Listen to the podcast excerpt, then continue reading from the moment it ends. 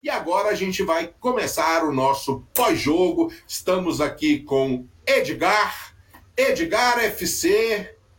Agora é contigo. Já já chega aí o Marcelo Diniz também para fazer o nosso pós-jogo, né? E teremos também o TTP, é isso? Teremos o Marcelo, já está entrando aí, daqui a pouquinho ele se ajeita aí. É, Mauro, mais um jogo ou menos um jogo, né? Depende do ponto de vista, né? O, o Roger nitidamente foi para essa partida buscando não perder o jogo. Né? Ele arma o time dessa maneira, a equipe joga defensivamente o tempo inteiro, não busca vencer, num lance de bola parada, num lance fortuito, faz o seu gol. Né? O Fortaleza consegue buscar o empate é, e ficou nítido aí pelo final, você mesmo destacou, que as duas equipes meio que sentaram no resultado. O Fortaleza ainda tentou forçar um pouco mais a barra, tentou chegar com um pouquinho mais de vontade, mas ficou nisso, ficou nisso, um a um, um jogo, no, no, geral, no cômputo geral, um jogo muito ruim, tecnicamente, né, um jogo improdutivo, um jogo de poucas é, mobilidade, poucas. É, os times não versaram muito, eles ficaram muito em cima do mesmo modelo que iniciaram a partida, terminaram, só trocaram peças para refrescar né, os, os seus elencos. O Roger ainda deu uma invencionice, botou o Casares alguns minutos de ponta esquerda, e depois, com a entrada do Luiz Henrique no lugar do Nenê e o Kaique no Caio, ele centraliza o Casares novamente, mas o Fluminense é, tem sido um, um, grande vácuo, né? um grande. tem reproduzido mesmo as mesmas coisas, e o panorama cada vez mais complicado e mais preocupante, eu diria. Né? Mas, enfim, tem, tem quem defenda o modelo. O Roger, como bem disse o Rafael antes de sair aqui, deixou as suas brilhantes palavras. O Roger certamente vai dizer que ah, era um jogo muito difícil, Fortaleza estava invicto e tal ali, pararó. Né? Então a gente mantém a invencibilidade, a gente empata, conquista mais um ponto e segue ali, talvez, na primeira página da tabela, que parece ter virado o novo título do Fluminense. Ficar na parte de cima da tabela. É verdade com os resultados que a gente tem, nós tivemos aí, passar rapidamente os resultados: Flamengo 2, Bragantino 3, Palmeiras 2 a 1 no América, Internacional e Ceará 1 a 1, Bahia e Corinthians 0 a 0, Santos venceu, bateu o São Paulo por 2 a 0, Fluminense e Fortaleza empataram em 1 a 1, jogo transmitido aqui no Panorama Tricolor e no cantinho do Laranjal, e o Atlético Paranaense venceu o Atlético Goianiense por 2 a 1. Hoje ainda às 8h30 teremos Juventude e Esporte e amanhã fechando a rodada ainda tem um jogo que foi adiado, que é o do Cuiabá e o Grêmio, né? Atlético Mineiro e Chapecoense. Neste momento, o Atlético Paranaense é o líder com 12 pontos ganhos com essa vitória. É, é ruim para a gente, mas eu ganhei uma apostinha que eu fiz em cima daqui do, do, do Atlético Paranaense e acabei vendo, ganhando nesse joguinho. Aliás, eu perdi em todos, né? Menos o único que eu ganhei foi do Atlético Paranaense. O Fortaleza e Bragantino na segunda colocação com 11, o Palmeiras na quarta com 10. Depois vem Atlético Mineiro e Fluminense com 9. Atlético Mineiro com grandes chances amanhã, porque enfrenta o Chapecoense, de dar um pulo e assumir a liderança ao lado do Atlético Paranaense, o Fluminense ficando na sexta colocação. E aí depois tem Bahia, Atlético Goianiense e Santos. Lá embaixo, na rabeira da tabela, São Paulo, Juventude, América Mineiro e Grêmio. Olha o Marcelo Diniz aí, gente, chegando depois de um passeio lá em Teresópolis. Passou o final de semana. Olha a cara de satisfeito que ele tá, Edgar. Tá com energia renovada, né? Com certeza, amigos, boa noite.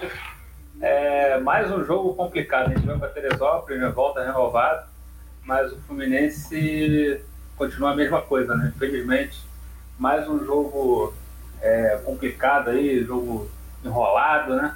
O Fluminense, até no primeiro tempo, até teve uma postura até mais é, proativa, né? No segundo tempo parece que sentou no resultado, né? E, e aí ficou, como falaram aí, jogou como time pequeno, ficou esperando o jogo tempo passar, é, tentando administrar o resultado. E aí é, o Fortaleza pressionou, pressionou e conseguiu o seu gol e se forçasse um pouquinho mais, tivesse um pouco mais de qualidade, chegaria o segundo gol. Né? O Fortaleza tem limitações também e aí esbarrou também nessas limitações o Fluminense com aquele mesmo jogo de sempre. É, o time sem transição rápida, o Nenê jogando até quase ao final do, do da partida.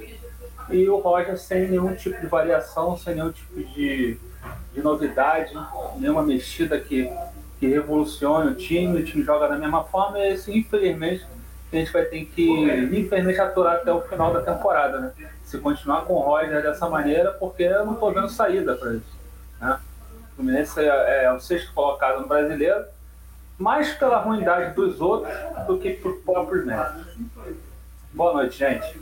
Boa noite. O que me impressiona também, Marcelo, Edgar, os amigos que estão nos acompanhando nesse pós-jogo, é a, o Fred em campo, né? O Fred que, que é um, um símbolo tricolor de um jogador que par, muito participativo do jogo, apesar das limitações físicas que ele tem, é um jogador que participa muito, até mesmo com o Roger nos primeiros jogos, o Fred participando, fazendo é, boas assistências e tudo, mas nos três últimos, quatro últimos jogos, o Fred não pega na bola.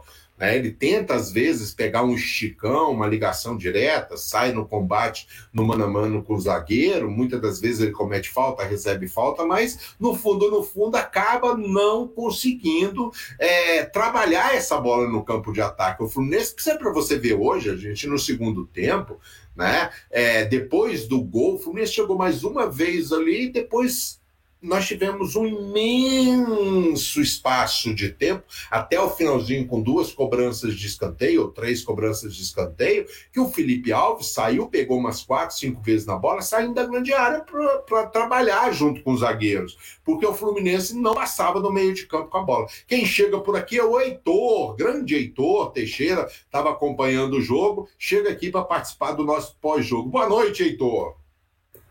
Boa noite a todos. Um empate que dá a sensação não só por a gente ter tomado o empate, mas também pela, pela postura do time, pela talvez a demora nas mexidas, que para mim é uma coisa que a gente vai, acho que a gente vai falar muito aqui, que dá um gosto de que a gente perdeu dois pontos hoje no Castelão.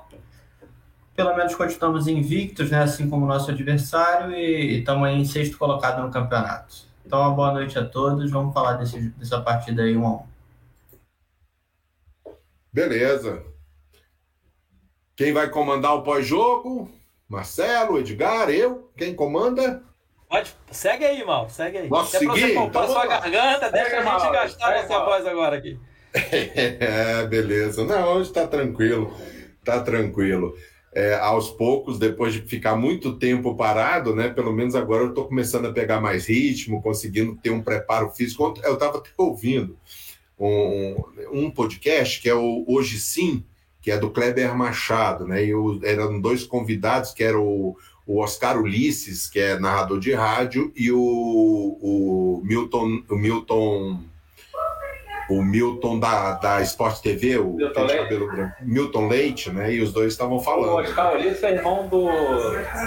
Daquele, Osmar Santos. Né? Isso, exatamente. E ele estava falando a diferença de narrar para televisão para narrar de rádio. O preparo físico que você precisa ter para narrar a rádio é muito maior, porque a quantidade de palavras que você fala a mais do que o narrador de TV é muito grande. Então, agora eu já estou conseguindo terminar os jogos com pulmão ainda, com condições de falar alguma coisa. Mas, o, Edgar, é, apesar de a gente tem reclamado muito com relação ao time do Fluminense, né, que não vem jogando bem, acaba tendo um, um lado, um, um, não sei se eu posso chamar isso de sorte, porque o, o, nível do futebol brasileiro também é, é, é ruim, né?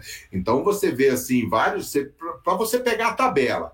Atlético Paranaense é líder, Fortaleza em segundo lugar e Bragantino em terceiro, mostra, apesar de que a gente tem quatro, cinco jogos, mostra claramente que o futebol brasileiro está muito nivelado, né? Muito nivelado, então isso acaba fazendo com que o Fluminense, mesmo jogando mal, mas vai ganhando um pontinho aqui, uma vitória ali, acaba se mantendo sempre na parte de cima da tabela, né? É, Mauro, é, é um pouco daquilo que até a gente fala bastante aqui, e nesse pré-jogo de hoje, é, a gente acabou falando, a gente circulou exatamente esse ponto, inclusive sobre o Roger, né? E, de novo, o Roger, é, para mim, é um treinador para o nível brasileiro, ok, né? Ou seja, você não olha para os lados e vê, assim, aos montes treinadores que são muito melhores que ele.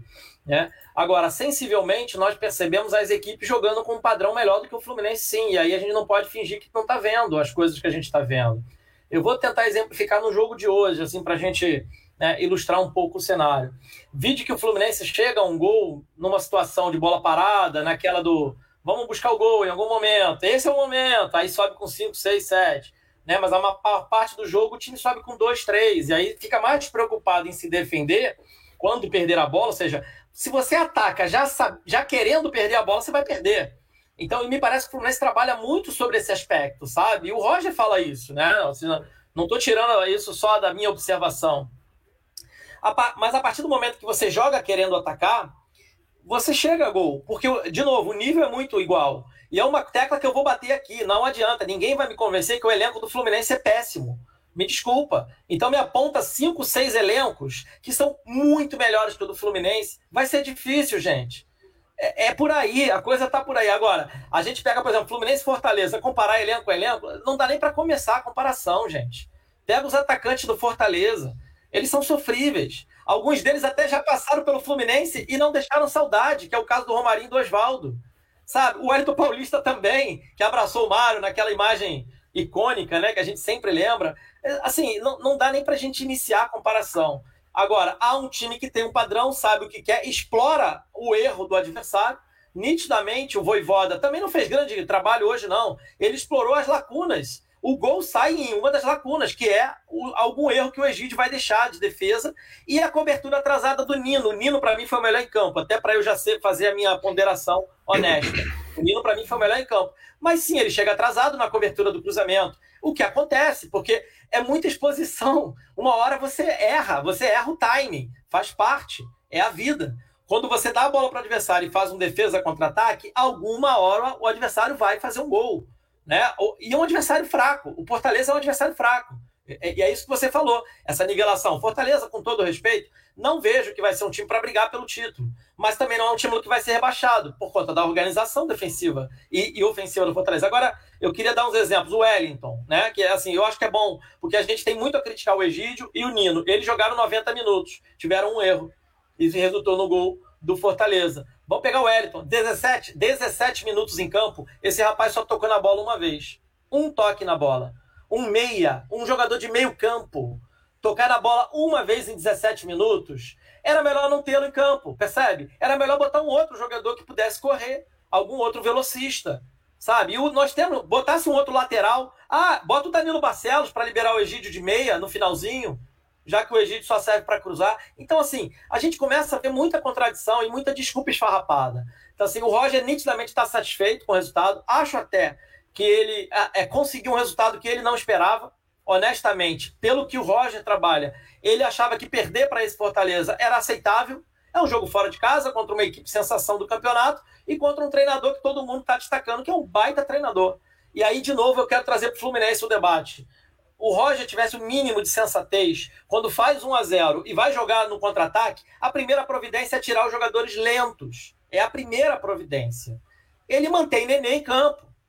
Ele ainda assim, insiste um pouquinho com o Fred em campo. Então, assim, eu não consigo, eu não vou alcançar, assim como o Roger diz que não alcança as manifestações da torcida, eu não alcanço o raciocínio dele. Ou ele está muito além da minha compreensão, ou está muito difícil da, da gente dialogar futebol porque estamos falando de coisas pragmáticas, que nem são invenções modernas do futebol. Ora, veja você. Né? Essa ideia de você ter jogadores velozes para contra-ataque é mais antiga até do que o próprio jogo em si. Né? Porque estão falando de pique bandeira, de outros piques que, quando criança, a gente sabe quem tem mais velocidade é quem vai levar a bandeira lá para o final. Isso é óbvio. Agora, Oi, é, é, para eu finalizar, diga.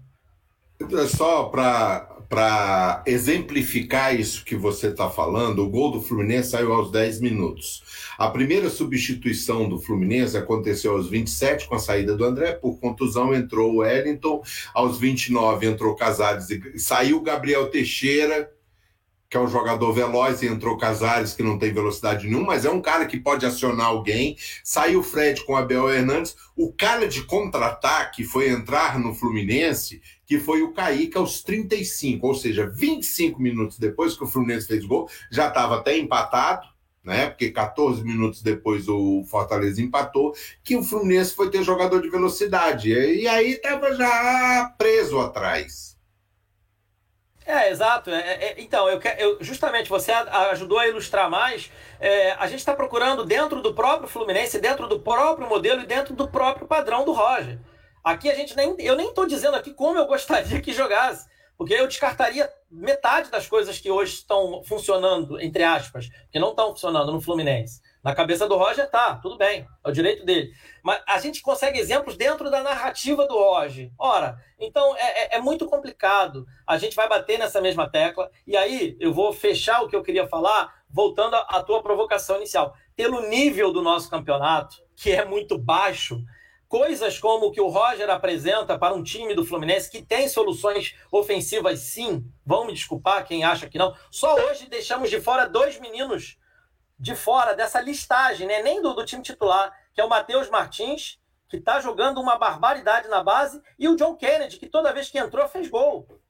Então, assim, só, por, só de hoje, só como exemplo de hoje, então, assim, a gente tem solução, mas a gente não quer usar. Então, eu termino aqui, porque senão eu vou falar demais. E, e, e, por fim, desculpa, a pessoa falou que foi o Lucas Claro que vacilou. Não, reveja o lance, você vai ver que é o Nino que chega na cobertura atrasado. O Lucas Claro está antes, ele está no primeiro pau, mas tudo bem, faz parte. Se foi também, faz parte. É porque, na realidade, o que, que aconteceu? Vieram dois jogadores pelo lado direito do Fluminense, o Egídio se descolou do Lucas Claro, e aí deixou o corredor por onde entrou o, o Pikachu. No que o Pikachu entrou, o Lucas Claro teve que sair em cima do Pikachu. E, obviamente, ele vai chegar atrasado. E aí o Robson, que vinha no outro lado, correu e chegou na frente do Nino, que o Nino teve que se deslocar. Então, essa saída do Egídio é que abriu a lacuna por onde entrou o Pikachu e aí desmontou o sistema de marcação do Fluminense. Para mim, o grande problema foi esse na saída dali. Mas enfim, prosseguindo aqui, vamos fazer o giro. Marcelo Diniz, suas opiniões sobre esse empate de Fluminense e Fortaleza. Bom, Mauro, é o Edgar destrinchou aí muito bem, a análise foi muito, muito bem colocada, concordei praticamente com tudo o que ele falou. O Fluminense do Roger é isso aí, né? Tivemos uma chance de gol, uma, e fizemos o gol. É, a gente vai viver assim, é, o Roger desde que assumiu, desde o jogo daquele jogo do Fla-Flu, que a gente ganhou com o gol do Julião, que aliás, com a modificação que ele fez, acho que a única modificação usada que ele fez até hoje no Fluminense foi tirar é, o Julião da lateral e botar no meio acabou saindo o gol, né, naquele jogo com o Flamengo. É, o time, cara, é, é, quem gosta desse tipo de jogo, é, me desculpe, é, assim, é, é, é pequena demais, né? esse, essa questão que vocês falaram do, do, do, nível do futebol brasileiro, realmente é um nível muito baixo, né? o Roger, esse time do Roger só consegue se, se manter aí porque realmente o Fortaleza mesmo que a gente jogou, que era o líder né, do, da competição, agora foi ultrapassado né, pelo Atlético Paranaense, é, é uma equipe mediana para baixo, né? É uma equipe que vai brigar para ficar ali entre, entre os 10 primeiros, né? Deve ficar entre décimo, décimo primeiro, décimo segundo. Mas é uma equipe razoável no contexto do futebol brasileiro. O Fluminense, eu concordo com, em gênero no legal com, com o Edgar, o Fluminense tem soluções para ser um time que brigue entre os, pelo menos entre os seis primeiros. É, o Fluminense hoje é o sexto colocado, mas jogando muito mal. Você pega as seis partidas do Fluminense, a única partida do Fluminense jogou bem foi contra o São Paulo, foi a estreia. Ele empatou, ainda estava naquele ânimo da vitória do, do River, aquela, aquela sensação, né? Aqueles três jogos lá que a gente fala até hoje. E, e, o Fluminense, depois disso, todos os jogos, o Fluminense viu muito mal, dominado, né? Não conseguiu é, se impor em nenhum jogo, né? Sempre dá bola para o adversário e fica rezando, né? E vive aí, eu ouvi atentamente na transmissão, o Rafael falando sobre o Caio Paulista. É, o Caio Paulista é um jogador efêmero, né? Um jogador que ele, ele realmente, a gente tem que reconhecer que ele cresceu bastante, está numa boa fase, é um jogador de fase, ele está numa boa fase, ele está ele tá se esforçando, ele é muito esforçado, só que realmente é um jogador para ser titular do Fluminense. Nesse contexto da mediocridade, nesse contexto que a gente está avaliando o campeonato, ele está se enquadrando ali com todo respeito ao, ao Caio Paulista, né? com todo respeito ao jogador, que é um jogador que se esforça bastante, é até comovente a maneira como ele, ele se empenha, como ele procura melhorar cada jogo, ele, ele busca jogadas, é um jogador que merece todo o nosso respeito pela entrega. Agora, tecnicamente é um jogador muito limitado, realmente. Não podemos, o Fluminense com a grandeza que tem, não pode se depender do Caio Paulista e não pode depender do Nenê, que é um jogador, como definiu muito bem também o Aloysio, um jogador de showball, né, um jogador que já está no ocaso da, da carreira, e o Roger insiste em botar ele até o final do jogo. Cara, a gente vai botar aqui, chegar, vou botar um gravador aqui para fazer o pós-jogo, porque é sempre as mesmas coisas. Né? O Fred sempre mantendo, mantendo o Fred até 30 minutos, até 20 minutos, e faz a substituição põe o Abel. Por que, que não põe o Abel já no intervalo? Por que, que já não substitui o Nenê, coloca o Casares já logo no jogo? Entendeu? Já tenta fazer uma coisa diferente, uma composição diferente. São sempre as mesmas substituições. Bate sempre na mesma tecla. O time sempre... ainda coloca o Wellington, né, que é um jogador que a gente já viu, que é um jogador lento, falhou no gol, com o Nino. Eu não vou crucificar o Nino, porque o Nino vem sendo um dos melhores jogadores da, da, da, equipe, né? se não o melhor, né? que vem se comportando melhor tecnicamente, né? posicionamento.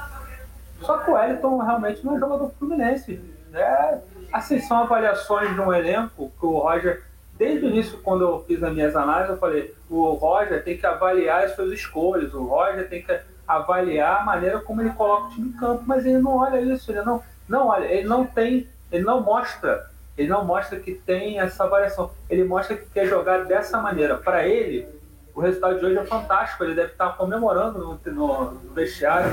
Ele deve estar achando maravilha. A derrota deveria estar, poderia até estar no script dele. O empate deve estar assim, sendo como fosse um título, né? E nós aqui ficamos debatendo, insatisfeitos.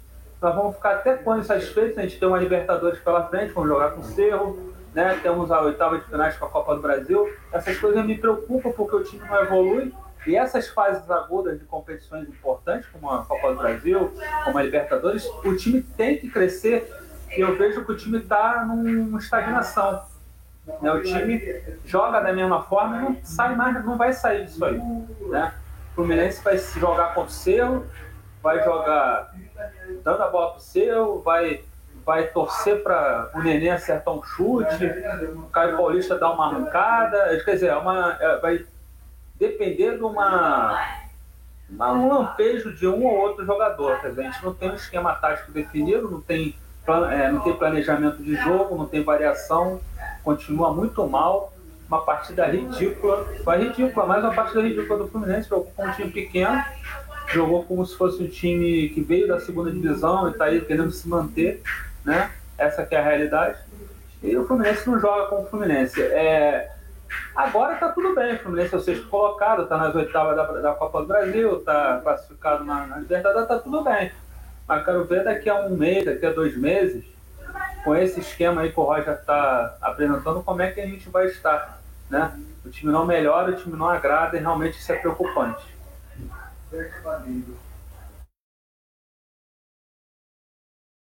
Tá mutado, mano. Tá aqui.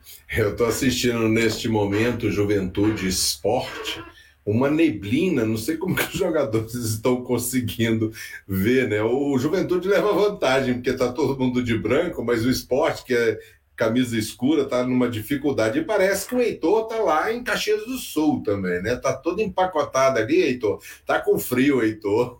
e aí, Heitor, quais as suas as suas impressões com relação a este empate do Fluminense? É o terceiro empate. O Fluminense ainda está invicto no campeonato. São duas vitórias e três empates que o coloca na sexta colocação, Heitor. É, aqui no Rio tem que aproveitar para poder usar o casaco na live quando tá com um pouquinho frio, né? Porque se não, se não usar agora, não usa mais o ano inteiro. Mas enfim, eu, eu achei uma, uma atuação mediana do, do time, que é muito que o Marcelo falou, concordo muito na questão que ele falou que a gente pode pegar um gravador e que as coisas que o Fluminense faz são as mesmas e são.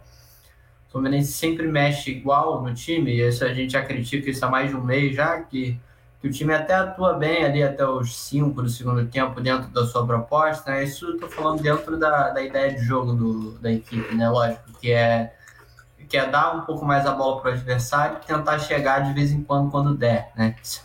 Que não é também a minha ideia prioritária, mas enquanto a gente está assim não perdendo tanto, eu nem questiono tanto a ideia inicial, mas aí a gente tem que ressaltar o que vem dando muito errado, que eu, que eu sempre gosto de fazer, que é, é focar no, nos grandes erros do, do treinador, que aí são os da segunda etapa, né?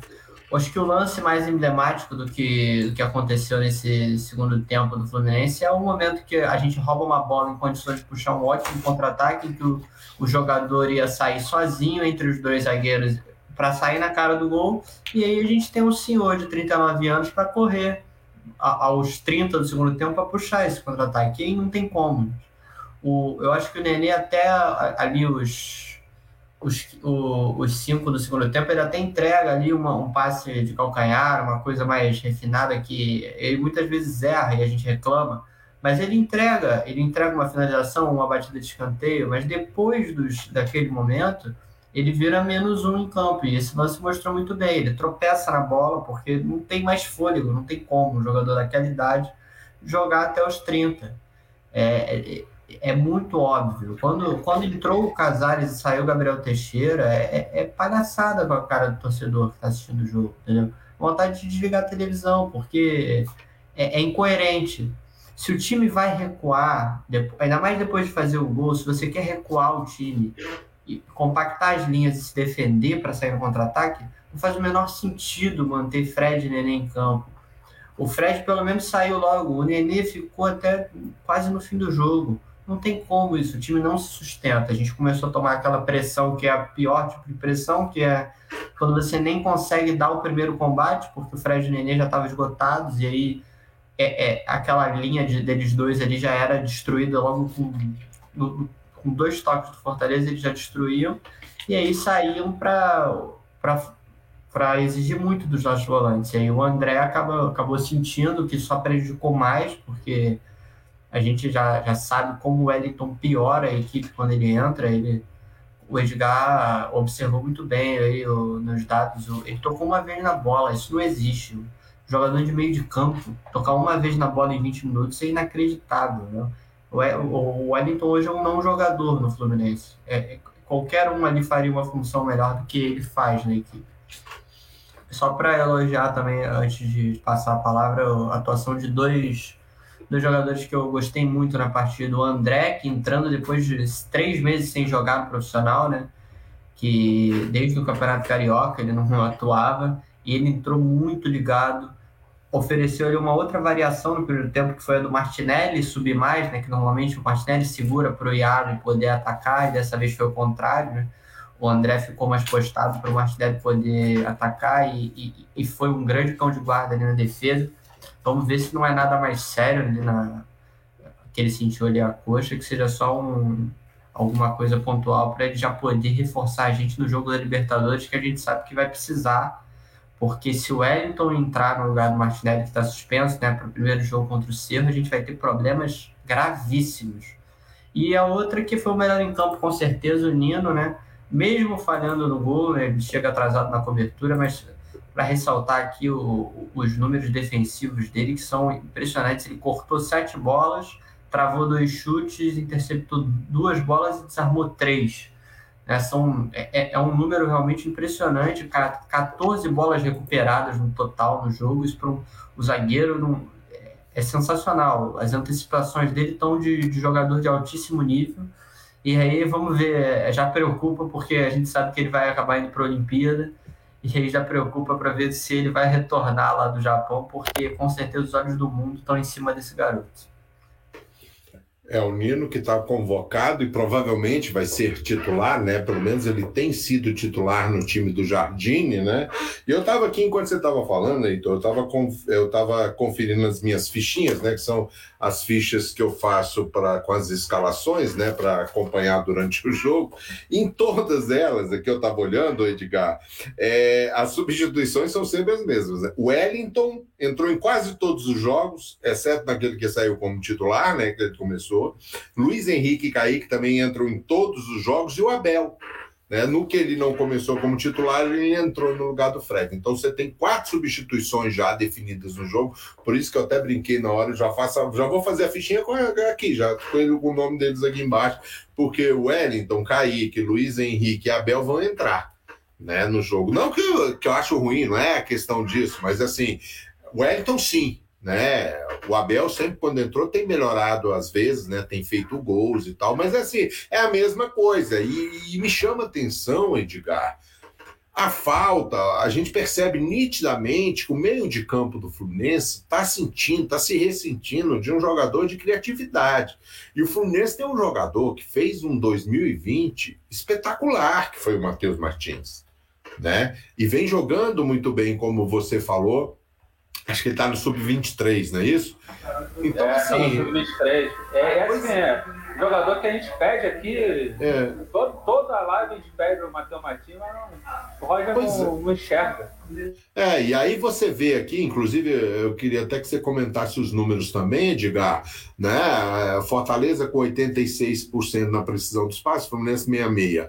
É, e finalizações, Fortaleza 16, Fluminense 4 é um, é, um, é um desequilíbrio muito grande, né? E muito isso por essa questão de você não ter ninguém que trabalhe a bola, que segure a bola, né, Edgar? É, eu, eu acho até que é mais que isso, né? Porque é isso também, é evidente. Mas é, a finalização é, é o modelo. Se você dá a bola para o adversário e recua, o adversário vai finalizar mais que você, né? Então, é, é o número está correto. Agora, o, o que me causa espanto é esse número é, o adversário que ficou mais com a bola no ataque, arriscou mais, teve melhor precisão de passe do que você que ficou muito menos com a bola em zona confortável dessa posse e erra muito mais. Isso, isso já diz muito sobre o modelo que não funciona. E é, de novo, aquilo, vai ter jogos que vai funcionar. E eu só lembro de dois, você já destacou, São Paulo e River Plate, mas a postura da equipe foi de atuar no campo do adversário nesses dois jogos. Era, era muito diferente. O Fluminense, nesses dois jogos, atacava o adversário sem a bola. De lá para cá, o Fluminense recua, deixa o adversário atacar, dá campo para o adversário. E as jogadas ficam em função do erro do adversário também. Contra o Santos, até para fazer um link o jogo passado, as nossas duas grandes chances de jogo foram em duas saídas erradas do Santos. Foi no primeiro tempo ainda, e que a gente não aproveitou, né? No segundo tempo acaba, uma jogada lá de um pinga-pinga na área, num cruzamento do Egídio, né, é, a bola sobra ali para o Nenê. Mas o, o, o para esse jogo, Mauro, além dos números, né, para a gente falar, é, o mapa de calor do jogo também, eu já dei uma pesquisada boa em todo mundo, né, já deu para perceber na, na, nossa transmissão. Você vê os nossos meias que deveriam articular jogo, todos eles, de Nenê a Gabriel Teixeira, a, a, ao Caio, né? O Caio está sendo é, escalado para ser um ala direito ali, um auxiliar de meio campo. E os nossos volantes, eles atuam num eixo muito assim, sabe? É, é, de volante a lado. Então eles não, em nenhum momento eles vão para o eixo central de trabalho de campo. Não, no mapa de calor não tem jogo desenvolvido no, no centro do, do, do, gramado, no eixo central. Aí algumas pessoas podem já trazer para a gente, ah, é porque o Iago não jogou hoje. Nossa, se nós vamos depender do Iago para conseguir fazer isso, é melhor fechar as portas de Laranjeiras, sabe, Mauro? Porque se o Iago, que é um jogador apenas razoável, é a nossa única saída de bola, tá tudo errado. E aí você falou do Matheus Martins, perfeito, da base. E aí, de novo, pode ter um contraponto que tá correto, ah, ele é da base, não foi experimentado. Mas aí ele pode jogar no Sub-23, que não é base. Aliás, vou até é, pegar emprestadas as palavras do mandatário, né, que é o Mário Bittencourt, ele falou na última entrevista dele que Sub-23 não é base, é um projeto do profissional. Ou seja, então, até para combater as pessoas que defendem que o Sub-23 é base, o próprio presidente do Fluminense, que tirou da cartola esse projeto junto com a Gione, no Fluminense, eles deixam bem claro que não é base. E não é base mesmo. Base é sub-20, gente. Né? O, o, Martinelli, por exemplo, que ele usou como exemplo de ser um jogador trabalhado no sub-23, ele tem idade hoje para jogar no sub-20. Hoje, esse ano, ele poderia estar no sub-20. Ele pode reforçar o sub-20 um jogo ou outro, por que não? Claro que a gente precisa dele no profissional. Só quero ilustrar. O André é outro, cara. Sabe? Então, assim, é, é isso para mim, é, é, Mauro, é muito claro, porque o modelo está escolhido. O modelo está escolhido de jogar recuado por uma bola e que o articulador seja o Nenê. É, esse, isso é padrão, né? A gente, o, o Roger não vai com, é, confessar isso. Então, quem está esperando que o Roger fale isso numa entrevista vai esperar sentado, deitado, morto, talvez. Ele não vai admitir isso. Mas o padrão é esse. O padrão é Nenê em campo e que o time trabalhe em torno do Nenê. E quando o Nenê tiver a solidariedade, recuar para participar, aí os meninos podem jogar. Hoje o Gabriel pode não ter ido bem, é verdade. Mas os poucos lances que o Fluminense agrediu o Fortaleza no primeiro tempo foi quando o Nenê girou para a esquerda, no centro-esquerda, travou o Egídio, porque o Nenê tem essa ferramenta. Quando ele vem para a esquerda, ele também trava o Egídio.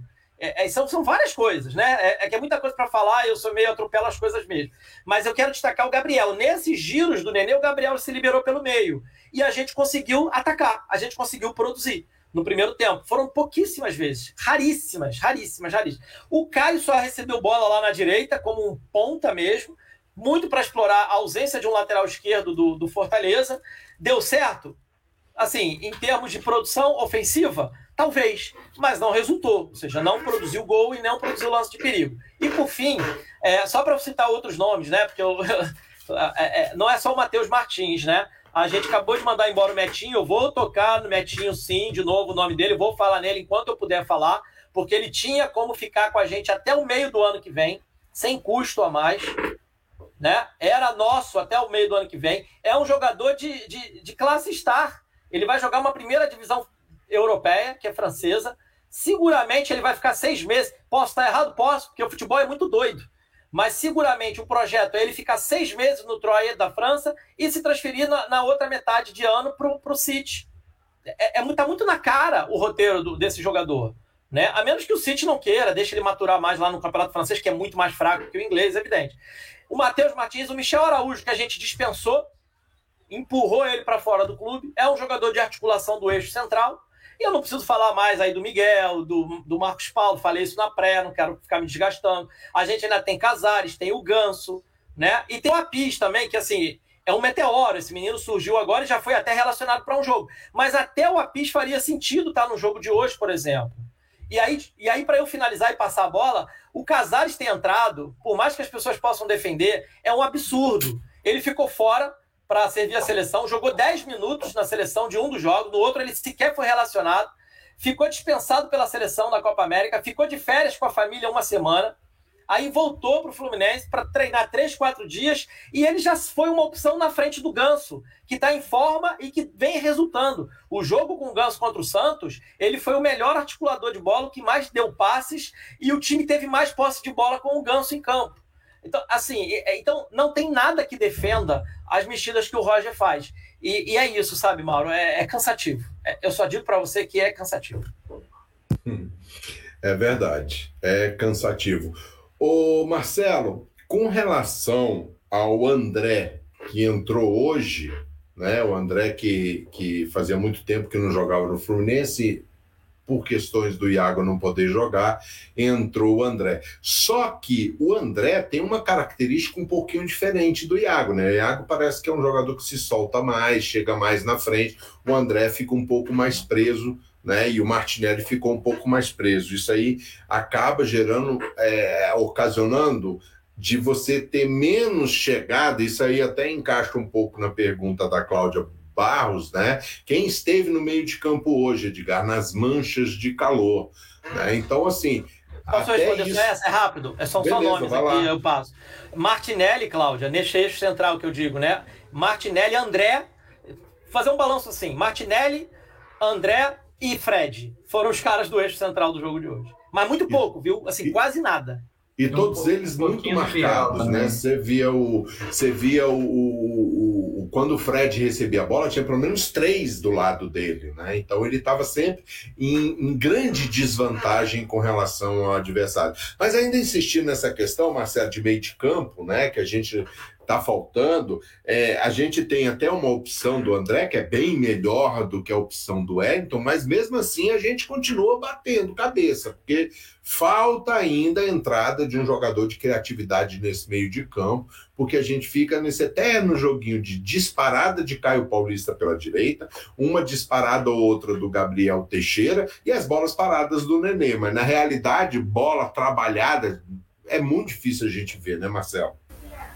É, é o velho dilema, né? O Fluminense hoje entrou com o André, né? Até fiquei surpreso, porque eu achei que ele fosse entrar com, com o Poçante Wellington logo de cara, né? Entrou com o André. O André, logicamente, é, como você falou, André não tem a característica do, do Iago, né? Porque o Iago é um jogador, além do pulmão privilegiado, né? Ele consegue fazer tanto a marcação né, no meio, quanto a chegada também. Ele chega no ataque né, com até certa boa qualidade. Ele, ele chuta bem pro gol, ele finaliza bem, né? Tanto que ele já fez alguns gols aí. É, só que o André não tem essa característica do Iago. Então, como o Martinelli já vem jogando na posição é, de 5, vamos dizer assim, né, a posição ali de, de, da frente da zaga, hoje o Martinelli teve que se jogar um pouco mais à frente, né, um pouco mais à frente do, do André. E o Martinelli, quando joga nessa posição, ele, ele rende bem, até foi bem no primeiro tempo. Ele é um jogador que tem qualidade, jogador que tem um bom passe, ele tem uma boa recomposição. O André também se ouve bem no primeiro tempo. O problema é que o Fluminense não, o, o problema do Fluminense não é, não está ali na cabeça de área. O problema do Fluminense está justamente no que você falou, na criação, né? O Fluminense está desequilibrado ali do meio para frente, da, da, da, da, da criação, né? Da ponta, do meio para a ponta de lance. Que a gente já vai voltar a insistir falar na questão do Nenê, que é um jogador que ele trava a nossa transição, né? Toda vez que o Fluminense rouba a bola, o Martinelli vai com ela, ou então o André tem que dar o passe, não tem o Ganso, não tem o Casares, não tem um jogador de qualidade. O próprio Matheus Martins podia até ser acionado ali, jogar junto com o Gabriel Teixeira, né? Eles, eles podem revezar, né? Vindo pegar essa bola aqui na intermediária para poder fazer uma criação de jogada, né? O, Luiz Henrique, ele está fora de, de, sintonia, né? Um jogador que, com o Roger, dificilmente, ao meu ver, ele vai conseguir crescer. Porque o Roger não é o treinador indicado para já mostra que não é um, um treinador indicado para fazer é, o Luiz Henrique crescer. O Roger tem limitações até nisso, né? nas orientações dos jogadores mais jovens. Né? Parece que ele não gosta, ele gosta de trabalhar com um medalhão, né? ele não gosta de trabalhar com jovens. Isso está muito claro, porque eu não sei se isso agrada também a certa parte da diretoria também que gosta de botar esses jogadores mais rodados.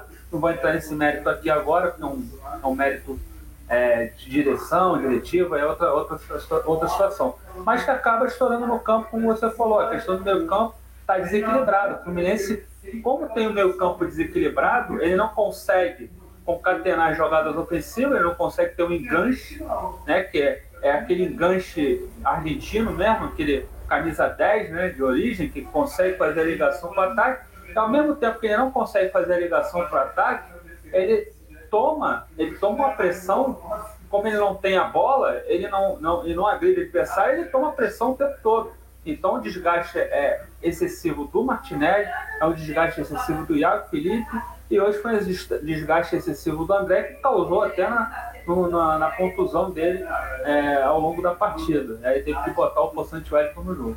Então é assim, todos nós percebemos isso, isso é unânime praticamente aqui na mesa, no panorama, todo mundo aqui discute cantinho, a gente também discute isso. É unânime que o meio de campo é desequilibrado, que o Nenê não pode jogar 90 minutos. O Nenê é um jogador que até pode ter sua importância, assim, como ele entrou contra o Bragantino, faltando 20 minutos, né? Um, pega o time cansado, ele é um jogador que tem a batida na bola de qualidade, ele, ele consegue ter uma boa finalização a jogar o tempo todo, está matando o meio de campo do Fluminense, porque o Fluminense joga com o Fred ainda na frente, que é um jogador também já no seu, quase no seu caso, também já veterano. Então, o Fluminense perde dois jogadores de recomposição no, na hora que o time adversário tem a bola, e aí o Fluminense vai passar sufoco o tempo todo. Até quando Deus ajudar, né? Porque por enquanto as coisas estão estão indo bem, né? O Fluminense está conseguindo resultados. Diga-se passagem, o Fluminense consegue os resultados, né? mas não, não consegue é, jogar bem. Né? Isso é preocupante. O próximo jogo, a gente vai para o mesmo dilema. Quem o Roger vai escalar? O Roger vai escalar a mesma, a mesma equipe, né? ele vai ficar satisfeito com o resultado. Ele, ele, ele joga por uma bola, ele joga por dois lances, três lances. Se você pegar toda a trajetória do Roger, todos os jogos, o Fluminense tem por jogo, no mínimo, no máximo, no máximo, dois, três chances. Hoje teve uma. Tem jogo que tem uma, tem jogo que tem duas, tem jogo que tem três. E aí a equipe tem que ser muito efetiva. Aí que eu falo, para entrar sempre a qualidade do jogador individual. O, jogador, o Nenê acertar um chute, O Fluminense joga num erro ali do adversário, né? Ah, o adversário dá uma bobeira ali, o Fred vai lá e guarda. Ah, né? o Nenê vai lá e guarda, entendeu? Mas é muito pouco jogar por isso, né? Muito pouco, eu volto, é, isso acaba sendo repetitivo, né? Infelizmente, é, o Fluminense vai ser sempre assim. Próximo jogo aqui eu posso, se eu gravar o que eu tô falando aqui, né? O que eu falei antes, o que eu gravei agora, eu posso gravar, botar um gravador aqui e nem precisar participar. Vai ser a mesma coisa, irmão. Mesma coisa. Enquanto mudar, entendeu? O Matheus Martins é um jogador que era para estar tá jogando, ó, há tempos, há tempos, o garoto tá voando, ele voa. E o Betinho era outra coisa, o Betinho você via que é uma coisa assim muito na cara, um jogador que passa por cima. Fisicamente, um jogador europeu. Tanto que os europeus estão doidos com ele, estão doidos com, com o Metinho. É o Pogba brasileiro, não sei o quê. Eles estão encantados porque é um jogador que tem todo o perfil na Europa para estourar. Depende, claro, do Netinho, né? O Netinho é um jogador é, é, congolês, que agora pegou a, as mães brasileiras. Tomara que ele vá lá com essa intenção também, né? Tem tudo para isso. E o Fluminense não soube aproveitar, ainda tinha um ano de, de contrato aí com ele, poderia muito bem estar aproveitando e seria um time muito forte com ele em campo. Então é isso, ó. É, é, o, o, Renato Zecchinelli, ele até colocou uma questão que eu ia até perguntar para o Heitor, né? É, e ele colocou uma coisa muito bem colocada aqui, que, que é a questão do, do, dessa segunda parte do que ele está falando. É, é, essa primeira parte, a questão do plano B, isso a gente já vem falando há muito tempo, né? Nesse mesmo, mesmo plano de jogo e tal. Mas o que ele coloca aqui no segundo é reserva faltando de 10 ou 15 minutos. Eu ia perguntar para o Heitor, até porque a garotada, ele, garoto, garoto com garoto, né? Consegue entender bem a cabeça do Kaique e do Luiz Henrique, né? E assim, as mesmas substituições, Etor, a gente já sabe, vai começar o jogo. O Fred vai sair para a entrada do Abel, né? O Caio vai sair, mais alguém vai sair para entrar Luiz Henrique e Kaique. Mas entrando, faltando 15 minutos, 10 minutos, quer dizer, no fundo, você vai criando um problema no seu elenco, porque você já sabe quem é que joga sempre, quem sai sempre, e aí às vezes você vê, poxa, o Wellington entrando para fazer aquilo. O jogador sabe, o jogador vê também, né? Assim como nós, torcedores, o jogador vê mais, vê mais que a gente ainda, porque o cara ainda fica se comparando, né?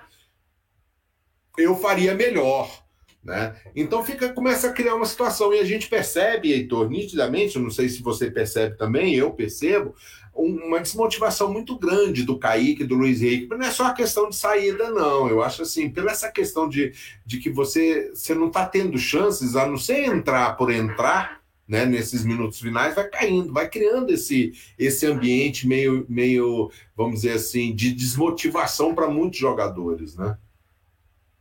É, o comentário do, do Renato Zecchinelli foi perfeito aí. No, no, tudo que ele falou, ele resumiu muito do que a gente fala, como o Marcelo sempre diz, há um mês, né?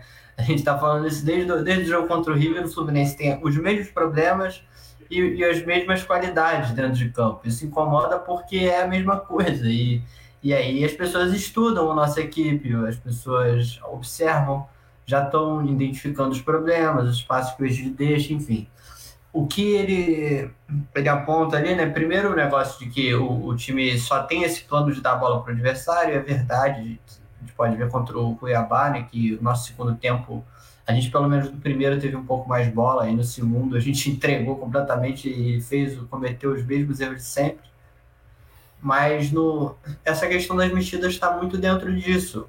A equipe não, não ousa, né? A gente não ousa em nada inclusive nas mexidas. E, e aí a gente vê o, o, as mesmas de sempre, né? O, o, Abel eu até acho a mais justificável, assim, se for falar uma que tudo bem, porque logicamente o Fred cansa e o Abel tem entrado bem. Mas aí quando você vê que o Nenê só está saindo aos 30, 40 do segundo tempo, é, é, é inadmissível. E aí, para quem entra no lugar, principalmente aí falando dos garotos, né, do Caio Paulista, do, desculpa, do Kaique e do Luiz Henrique, que sempre entram, é desmotiva, porque você sabe que você pode fazer o que quiser quando você entrar, que no próximo jogo você vai entrar de novo. É, é, é uma acomodação que cria. Você não, você não incentiva o jogador a apresentar mais. Se o, se o, por exemplo, o Luiz Henrique vinha entrando muito mal. Isso já desde a final do Carioca, o Luiz Henrique entra mal. Isso já estava claro. E aí passam-se os jogos, você chega no, numa partida que o, o Roger achou que a gente poderia preservar os jogadores e entra quem? O Luiz Henrique, que, que entrou mal demais em todas as partidas anteriores e foi e, e recebeu de bandeja de presente uma atuação no time titular. E aí você não cria uma competitividade dentro do elenco, porque são sempre a mesma coisa que acontece. E aí todo mundo se acomoda. Isso é, o, o Wellington, por exemplo, não entrou em forma até, até agora. O Wellington é um jogador que continua pesadão. Por quê? Porque se ele entrasse duas vezes pesado e aí o Roger parasse de botar, fala, não, você tem que entrar em forma. Ele provavelmente ia entrar em forma, porque ele quer renovar o contrato dele automaticamente. Aí o Wellington tem esse agravante, né, editor? Ele tem o negócio da minutagem, né, do contrato. Exatamente. Dele se se, se, entendeu? Se o Fluminense estiver fazendo um trabalho sério, eu até acho interessante essa questão da minutagem no contrato. Você colocava o jogador e via se ele dar a resposta. Se não desse, você já segurava e falava, ó, tem que se recuperar fisicamente. Não foi o caso. E ele continua entrando em todas as partidas. E não falta opção, gente. A gente, pro meio de campo defensivo, vou falar do é, é, fala do Metinho, vou ficar o dia inteiro falando aqui, porque é um negócio que, que me acertou muito. Eu fiquei muito irritado com essa questão. Mas a, a gente pode falar de todos os garotos que a gente tem na base, o próprio Wallace, que está no Sub-23 agora, junto com o Matheus Martins, que é mais ofensivo. A gente tem o Calegari, por que não? Que jogou na base por algum tempo de, de meio de campo, né? Depois, no final do, do seu período na, de preparação, ele se tornou lateral, mas, mas que poderia ser ali arrastado para o meio de campo melhor que o Wellington. Qualquer jogador, um jogador pesado daqueles não dá. E ele continua entrando, que é a questão do que o, que o Renato botou ali. O, eu acho que o, que o problema maior disso, do jogador só entrar com 10, 15 minutos, é que acomoda, porque ele não tem tempo de apresentar e não vai apresentar e vai continuar entrando e a gente continua nessa. A gente que relacionou dos últimos jogos, o Matheus Martins e o Apis, né? O Apis pode ter todas as críticas de que ele chegou agora, não sei o quê, e veio do Nova Iguaçu, enfim. Mas, mas ele foi relacionado e não jogou. Então, assim. E o Matheus Martins também foi relacionado e não entrou em momento algum. A gente não tenta algo novo. E aí, pô, já tem que dar chance. Mas, porra, então quantas chances então? A gente vai ter que ver o Luiz Henrique. Ele já entrou jogando mal 6, 7 jogos. A gente precisa o quê? É 15 para poder colocar o Matheus Martins aberto no lugar dele? O, o Wellington para testar outra opção. Tudo bem, o André já foi testado. Mas assim, foram seis, sete, oito jogos para isso mudar. Então, o que mais incomoda é essa, é essa, esse medo, sabe? Para um time que já está empatando quase sempre, e, é, eu acho que era mais fácil, era fácil ter mais coragem. Porque é, é fácil mudar para ganhar o jogo. Ainda mais num jogo como esse que a gente teve ali o controle dos primeiros 10 minutos do tempo e dava para continuar assim se tivesse mexido no time, mas não. Preferiu a, a, o pragmatismo e a mediocridade que vem aí como marca do trabalho já.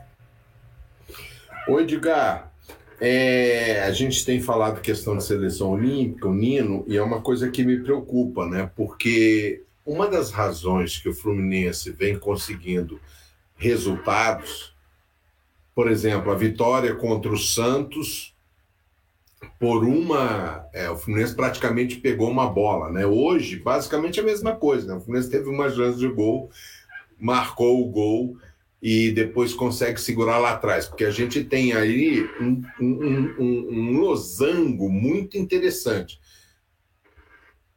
Marcos Felipe, Nino e Lucas Claro Martinelli e quando joga o Iago também, né? Quando o Iago não dispersa muito e se manda lá para a ponta direita, né? Quando ele é, joga ali mais perto, então a gente tem, tem uma, uma, uma, um sistema defensivo central muito forte. Né? E a gente tem vulnerabilidade pelo lado esquerdo com Egídio, mas mesmo assim, muitas das vezes a própria zaga consegue, consegue se livrar. A saída do Nino é preocupante, já que seu substituto direto é o Manuel. Eu gostei das vezes que o Manuel entrou, eu achei que ele, ele entrou bem, mas não é o Nino, né? O Nino vem se destacando como um dos principais zagueiros do futebol brasileiro atualmente. É preocupante, principalmente dessa forma que o Fluminense joga. É, sobretudo pelo como o Roger encara o futebol, porque aí é um pouco mais além do Fluminense, e sobretudo como ele vem encarando o Fluminense. Ele ingessa no modelo X, e esse modelo X, quando precisa de reposição, são por vários fatores. Dentre eles, isso que o Heitor já explanou e o Marcelo, eu não vou remoer, mas o outro, que é quando ele varia, quando ele muda, ou é por lesão, ou é por Covid, ou é, sei lá, ou é porque a coisa realmente já estava dando errado muito tempo, ou teve um bofetão, né? O Fla-Flu, aquela final foi um bofetão, e seria um bofetão gigantesco se a gente perdesse para o River e fosse eliminado, por exemplo. Então ali forçou algumas mudanças. Então, até vou aproveitar, eu vou, eu vou, eu vou, eu vou responder objetivamente você perguntou, aproveitar e comentar o que o Renato falou. Exatamente, Renato. E adicione isso ao Metinho também, que, de novo, eu vou falar do Metinho quanto eu quiser falar, e é, é, vai ser assim mesmo. Né? O Metinho também, ele foi chamado para o Tite dar uma olhadinha nele, de pé, lá na Granja Comari, treinou lá junto com o Luiz Henrique, né? Ficou, passou umas duas semanas brincando lá. E o Roger, e sabe-se lá mais quem ali nos arranjos internos, não, não consegue enxergar. O esqueleto, para mim, é, Mauro, e não é o Roger que, que inventou esse esqueleto do time, né? Que é Marcos Felipe, Nino Lucas Claro, Matheus Martinelli, Iago e, gostemos ou não, Nenê e Fred, e a partir daí se monta o resto, que são quatro vagas apenas, não foi o Roger que descobriu. Então o, o Roger não tem mérito nenhum no time, nenhum, zero. Desculpa. Tem gente defendendo o Roger aí a exaustão. Eu nem vou entrar mais nessas debates, vou deixar as pessoas falando e vou ficar aqui onde eu puder comentar e tal, numa boa. Né? O Roger, o que, que o Roger. De onde o Roger descobriu o Nino, que você citou, que é um zagueiraço, me preocupa sim, me preocupa muito. Manuel entrou bem? Entrou bem. Manuel Nino não faz metade do que o Nino faz. O Nino permite saída de bola, inclusive. O Manuel já não permite. Sabe? Os poucos, os poucos jogos em que a gente jogou futebol, o Nino atuou quase como um volante, distribuindo o jogo mesmo, dando drible, arrancando, passando linha de marcação. O Nino consegue quebrar uma linha de marcação inteira. E aí, a partir do Nino ali empurrando o Martinelli e Água e mais os pontas, o atacante e o meia, você tem uma linha de marcação contra cinco, seis jogadores. Alguns gols do Fluminense saíram disso. A gente não cita quem inicia a jogada lá atrás. A gente cita no máximo a pré-assistência, a assistência e o gol. Quando muito. Na maioria das vezes a gente cita o assistência e o gol, né? Para ficar assim numa para ficar num resumo. Mas tem quem inicia a jogada. Às vezes é muito mais importante até do que o restante. Então, assim, esse, esse esqueleto que você citou, Mauro, que é um losango, e que eu, eu não boto como losango, eu boto como esse esteio aí central, essa coluna vertebral do Fluminense, ela foi moldada por Covid, foi moldada por algumas lesões e pelo Marcão, substituindo o Odair Helman. É, esse é o fato, gente. É só pegar os últimos jogos, você vai ver como que esse, a gente molda esse esqueleto, né? E as periferias desse esqueleto é que o Roger vem tentando, achou de um jeito, num jogo dois funcionou, no outro não funciona. E o que o Heitor falou já brilhantemente: os jogadores que sabem que vão jogar, é, o cara não vai se esforçar. O, próprio Kaique, eu não estou discutindo o Kaique, não. No meu time seria titular, principalmente no jogo de hoje, em que se você quer jogar na ponta direita para forçar o lateral inexistente do Fortaleza, é melhor um jogador de drible, não é? Assim, é um pouco mais razoável um jogador de drible do que um jogador de força. No caso, o Caio. É, enfim, e o Caio acabou fazendo gol. Ah, queimou a língua, cala a boca, você não sabe nada, que é aquilo que a gente brinca aqui. É, mas agora vamos imaginar aqui: Caio no lugar do Gabriel, o Gabriel no meio do lugar do Nenê e na direita o Kaique. Para esse modelo de hoje, minimamente dá mais jogo. Minimamente dá mais jogo. Então, assim, o, o, isso que eu reclamo do Roger, ele não faz essas mudanças e que não são tão difíceis. Que ele queira manter esse esqueleto central, esse dorso, que, que o Marcão né, acabou por outras condições, alcançou no Fluminense, que ele então mexa na postura periférica, que ele invente, que ele crie, que ele dê dinâmica e que ele enxergue o jogo. O jogo de hoje não pedia o que o Fluminense fez, gente. Definitivamente. E não é só o de hoje. Não é só o de hoje, contra o Bragantino também. Tanto que no segundo tempo foi aquele Deus nos acuda e a gente acha dois gols para empatar. Estou retomando o jogo do Campeonato Brasileiro, né? Da Copa do Brasil, não. Então, é, é Mauro, o, agora eu vou responder de fato objetivamente sobre o Nino. Eu estou bem preocupado, mesmo eu já estou falando isso há alguns meses até. O Nino, para mim, dificilmente volta da Olimpíada, tá? Porque naturalmente ele será titular e ele vai ser titular de uma das melhores seleções que assim tem tudo para chegar na medalha, se não de ouro ali, bronze, prata. Então é de uma seleção que vai sair vitoriosa dessa, dessa Olimpíada e vai ter até porque ele já tem proposta, ele já tem proposta Então, assim, talvez vá melhorar um pouquinho a proposta. Lembrando que o Fluminense só vai ficar com 40% do, do dinheiro do Nino. Isso se não houver algum acordo que a gente não sabe, que são sigilos de contrato. Acordo com o atravessador, com o intermediário, com o empresário, dívida de empresário. A gente nunca sabe. A gente nunca fica sabendo. Mas o próprio portal da transparência já nos dá a dica de que o Fluminense só vai ficar com 40% numa venda do Nino. Então, me preocupa sobre todos esses aspectos. Porque, embora o Manuel esteja bem, o outro reserva imediato é o David Braz. E aí, tendo Covid e lesão, a gente vai recorrer ao Matheus Ferraz. E aí os problemas começam a se amontoar. Né? Já não parecem poucos. É aquele velho problema, né, o Edgar? Posso, quando você tem um jogador. Um quando você tem um jogador ruim no elenco, o problema é que uma hora ele vai entrar, né? Diga aí, Só fazer um, só sobre esse comentário aí do, do José Henrique que você colocou aí, acho que é importante uma coisa. Fluminense não treina a saída com o pé do goleiro, né? E, e aí o, o time que não treina esse.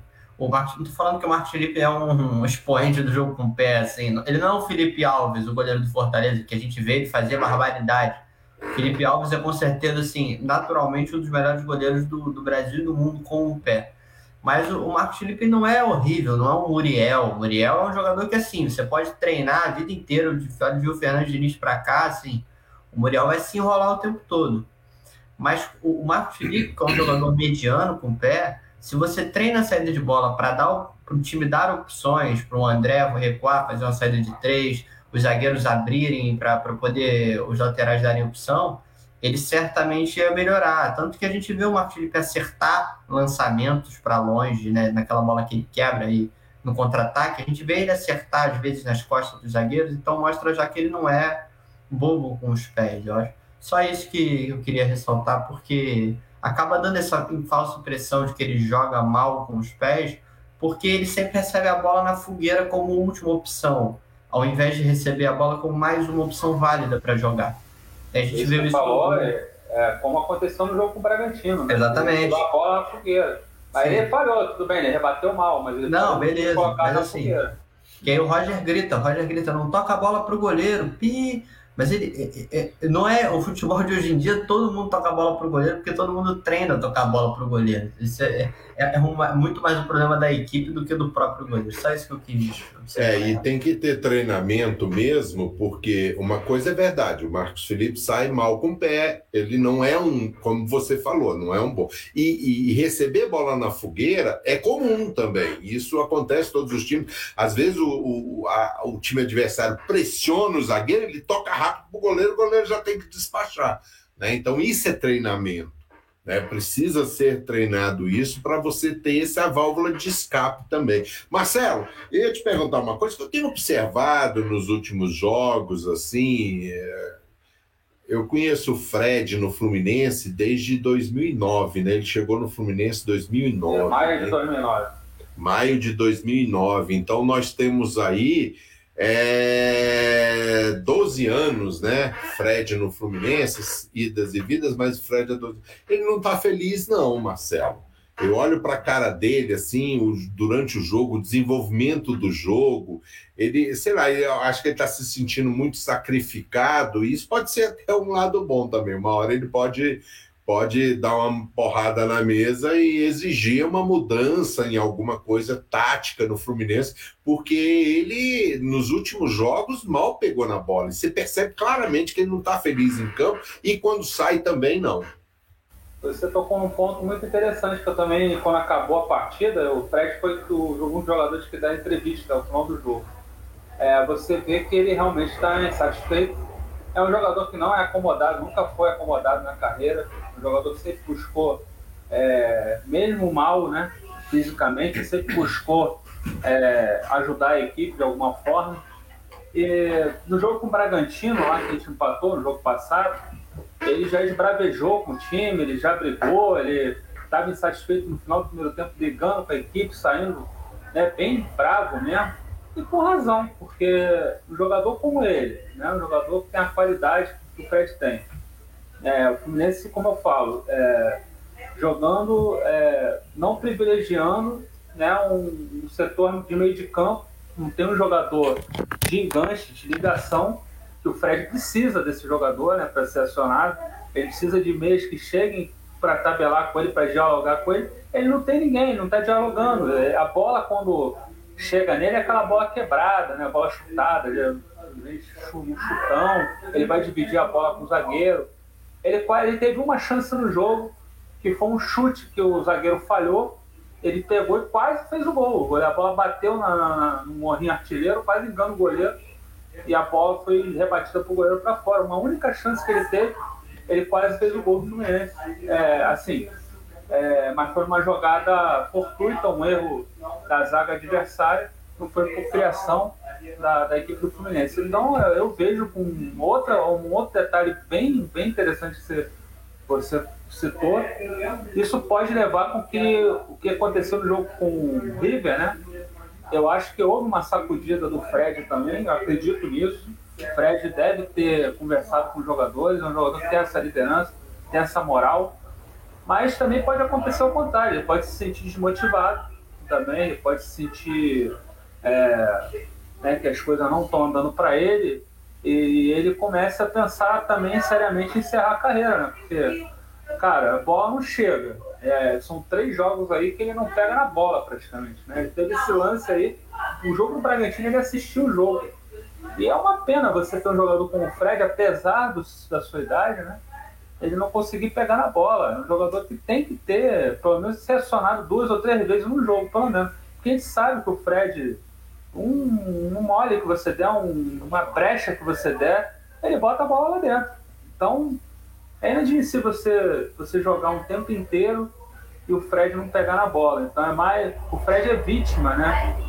Dessa, dessa situação toda que está acontecendo no Fluminense.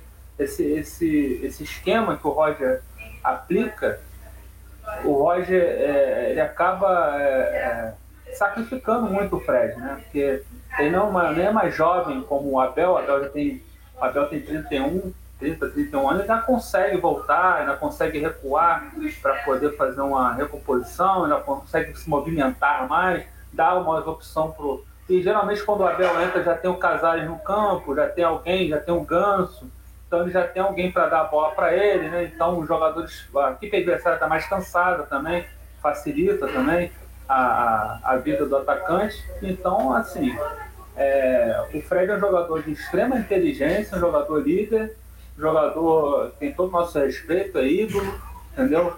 É, tem gente que tem aponta várias coisas internas que ele já passou, mas eu não vou entrar nessa, nessa questão. Acho que o saldo dele é muito mais positivo do que negativo. Então acho que é um jogador que é um símbolo. Então se ele está insatisfeito, ele é mais, é mais uma, uma, uma é mais uma, um ingrediente para comprovar que as coisas não estão indo bem. Né? Um jogador como o Fred, um ídolo, um cara né, de, de respeito, de renome, está insatisfeito é porque tem muita coisa errada. E eu espero que ele bata na mesa mesmo. Eu espero que ele sacuda aí as internas né, e que consiga que, que os jogadores por si só, né, é, meio que de respeito, assim, entre aspas, o Roger ele começa a achar suas posições no campo, que eu acho que foi isso que aconteceu contra o River, que o Fluminense teve um, um resultado positivo lá. O Roger realmente não tem nenhum mérito. Um, eu vou voltar só rapidinho para encerrar a minha fala, que o Edgar falou sobre Marcão. Eu concordo plenamente. O, o, o, o, trabalho do Roger agora não tem nada de dedo do Roger. Né? O Roger, infelizmente, não tem mérito nenhum os méritos que a equipe conseguiu, a vitória com o River, a vitória com o Bragantino e tal, aquela sequência, foi tudo mérito dos jogadores, cara. Individualmente, eles conseguiram acertar a posição, entendeu? Os menos culpados nisso tudo aí são os jogadores. Os jogadores estão honrando a camisa, os jogadores estão se entregando, entendeu? Isso a gente não pode reclamar. Então, só que o time desorganizado, o time não tem, não tem, o time não tem padrão, o time não tem treinador. A verdade é essa, a verdade tem que ser dita. O Roger é um, eu volto a falar, é um foi o nosso ídolo também, fez gol de título, como jogador merece todo o nosso respeito. Agora, como treinador, realmente uma decepção completa. Tá certo.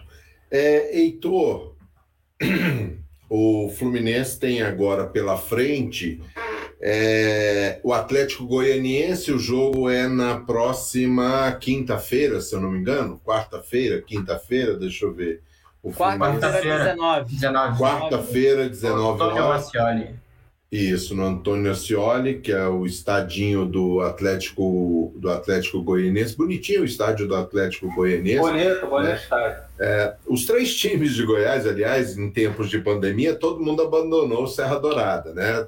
O Vila no seu estádio, que não está podendo jogar, está jogando em, em Aparecida de Goiás o Goiás na Serrinha, né, que é um estádio um pouco mais modesto, e o Atlético com um estádio que ele reformou, o Antônio Ascioli, que era um estádio um antigo, mas ele reformou. Bom, né?